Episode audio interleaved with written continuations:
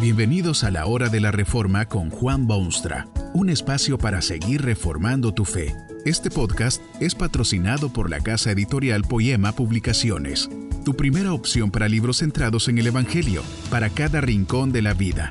Para ver los nuevos libros de este mes, visita nuestra página www.poema.co. Ahora escuchemos a Juan Boonstra con el programa de hoy. Huesos secos. Un antiguo profeta recibió visión de parte de Dios. Era una visión asombrosa, pasmante. El valle era de gran extensión y estaba cubierto de huesos secos. Huesos por aquí, huesos por allá y huesos en todas las direcciones. Huesos amontonados sobre huesos, huesos secos, huesos y más huesos. Así nos relata el profeta su experiencia Dios me hizo pasar cerca de esos huesos por todo en derredor, y he aquí que eran muchísimos sobre la faz del campo, y por cierto secos en gran manera. Todo el valle está cubierto de huesos secos, por cierto, secos en gran manera. Y entonces una voz pregunta si semejantes huesos, huesos ciertamente secos, ¿acaso vivirán? Por orden de Dios aquel profeta predica a los huesos del valle, les proclama palabra de Dios. De nuevo nos cuenta el profeta lo ocurrido. Profeticé pues como me fue mandado, y hubo un ruido mientras yo profetizaba, y he aquí un temblor, y los huesos se juntaron cada hueso con su hueso. Usted puede imaginarse aquella escena macabra. Huesos que se mueven y se atropellan y saltan en búsqueda de su hueso compañero. Allá está el esternón y las costillas llamadas verdaderas y las costillas falsas y las flotantes. La tibia busca su fémur y la columna vertebral ajusta las vértebras cervicales y debajo de ellas pone las dorsales y después las lumbares y el sacro. Y ahora todos los huesos de ese extenso valle, secos ciertamente, están unidos unos a otro. Y entonces el profeta nos informa del resto del milagro. Miré y he aquí tendones sobre ellos, y la carne subió, y la piel cubrió por encima de ellos. Los huesos secos son ahora cuerpos. Pero con tristeza el profeta informa del detalle más importante. Pero no había en ellos espíritu. ¿De qué valen cuerpos inertes, apagados, sin vida, un valle cubierto de cuerpos? Pero no hay en ellos espíritu. Es entonces que el profeta maravillado oye nueva orden de parte de Dios. Profetiza al Espíritu, profetiza, Hijo del Hombre, y di al Espíritu, así ha dicho Jehová el Señor. Espíritu, ven de los cuatro vientos y sopla sobre estos muertos y vivirán. Y así fue. Profeticé como me habían mandado, dice el profeta, y entró en ellos espíritu, y estuvieron sobre sus pies un ejército grande en extremo. Si no hubiera sido por el espíritu, aquellos huesos de la visión no serían nada más que huesos, cuando más huesos cubiertos de tendones y de carne y de piel, pero sin espíritu en ellos, cadáveres sin valor, cuerpos muertos tendidos en la vasta extensión del valle. El Espíritu de Dios ha tenido que venir para inyectar vida en aquellos cuerpos muertos. El Espíritu Santo. Ninguna religión de las muchas que hay en el mundo tiene un Espíritu Santo. Aún entre los que se consideran cristianos, a veces no hay Espíritu Santo. Muchos admiten y reconocen y hasta alaban a Dios, Dios el Padre. Muchos hay que reconocen y admiten al Hijo, Dios el Hijo. Pero el Espíritu Santo es mucho más difícil. Un Dios poderoso e invisible puede aceptarse, y un Cristo en carne humana que hace milagros increíbles puede aceptarse también. El Espíritu Santo ya es otra cosa. ¿Quién lo ha visto jamás? Espíritu. ¿Será quizá una fuerza que recorre los rincones del universo, una especie de corriente eléctrica que es enviada desde los generadores del cielo para iluminar la tierra oscura? Muchos creen que el Espíritu Santo no es más que un símbolo de Dios, algo así como cuando se dice que tal o cual idea concuerda con el espíritu del prócer o de la Constitución Nacional y la fecha que se recuerda. Pero el Espíritu Santo es mucho más que eso, es Dios mismo. No es sin razón que ha sido tan laborioso adoptar la doctrina de la Trinidad, un solo Dios en tres personas. Está más allá de la mente humana. La realidad es que Dios el Padre es Dios y Dios el Hijo es Dios y también es Dios el Espíritu Santo. Si uno analiza las escrituras, descubre allí constantes referencias al Espíritu Santo. Hay una especie de avance lento y seguro desde el principio hasta la culminación.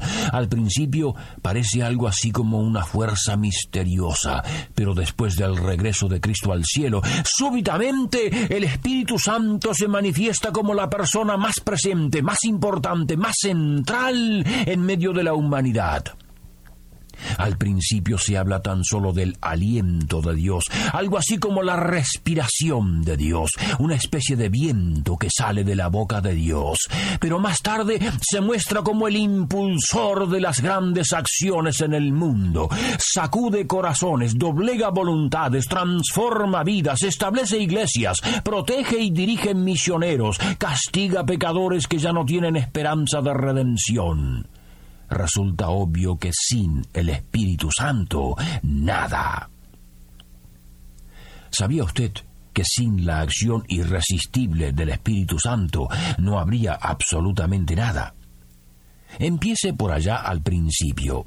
Dios ha formado al fin su obra maestra, el hombre creado a su imagen y semejanza, hombre y mujer, ambos a la imagen de Dios. Pero piense en aquella obra creadora. Dios hace al hombre. Un cuerpo totalmente distinto al resto de sus criaturas. Dios tiene para esta criatura una tarea especial. No debe ser caballo, ni debe ser mono, ni debe ser oso, ni zorro. Tiene que ser una creación especial, porque será una criatura especial. Así se sintetiza ese acto creador. Entonces Jehová Dios formó al hombre del polvo de la tierra y sopló en su nariz aliento de vida, y fue el hombre un ser viviente. Dios sopló en aquella criatura su propio aliento, su espíritu, y eso convirtió al hombre en ser viviente, en rey de la creación, en representante directo de Dios en la tierra. Sin el espíritu, el hombre sería nada más que pariente de mono.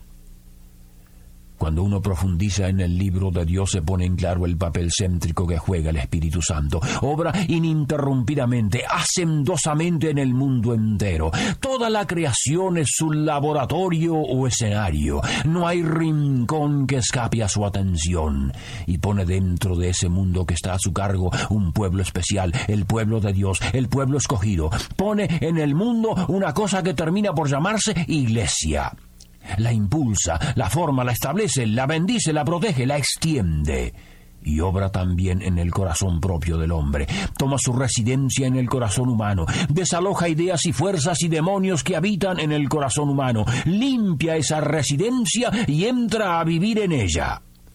Otra forma de ver esta obra invisible pero innegable es que el Espíritu Santo prepara el mundo para el arribo y la vida del hombre. Luego prepara al hombre para que ocupe su lugar en la sociedad que Dios quiere establecer en el mundo.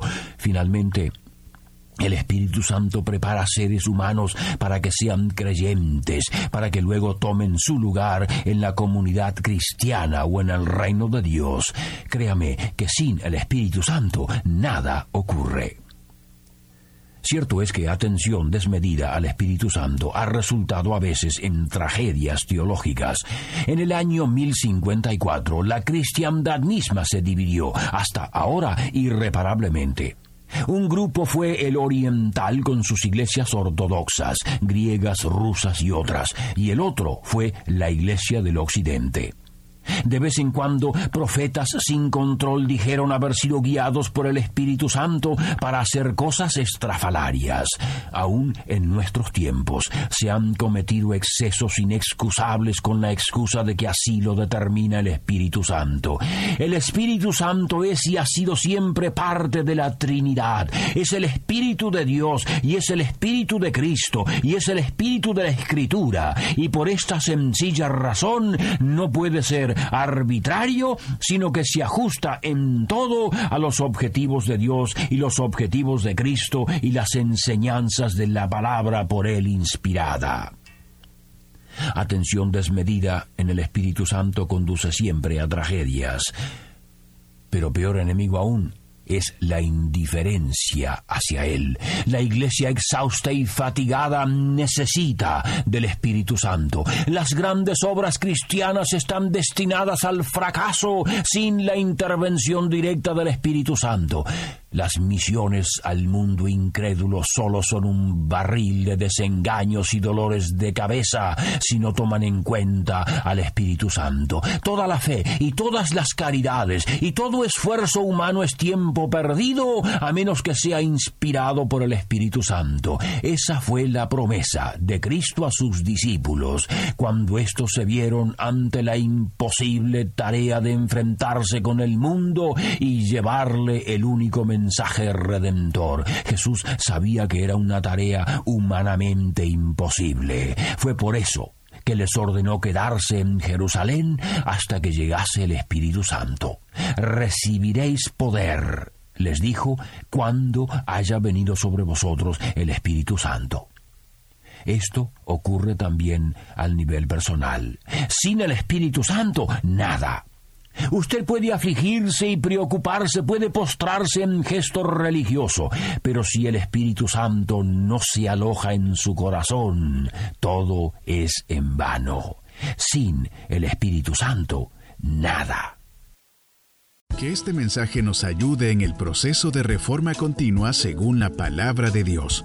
Si quieres profundizar en la exposición bíblica, puedes buscar más recursos en www.poema.co. Allí encontrarás libros que te ayuden a entender la palabra de Dios y aplicarla a tu vida. Poema, el Evangelio para cada rincón de la vida. Nos vemos en el próximo episodio de La Hora de la Reforma con Juan Bonstra.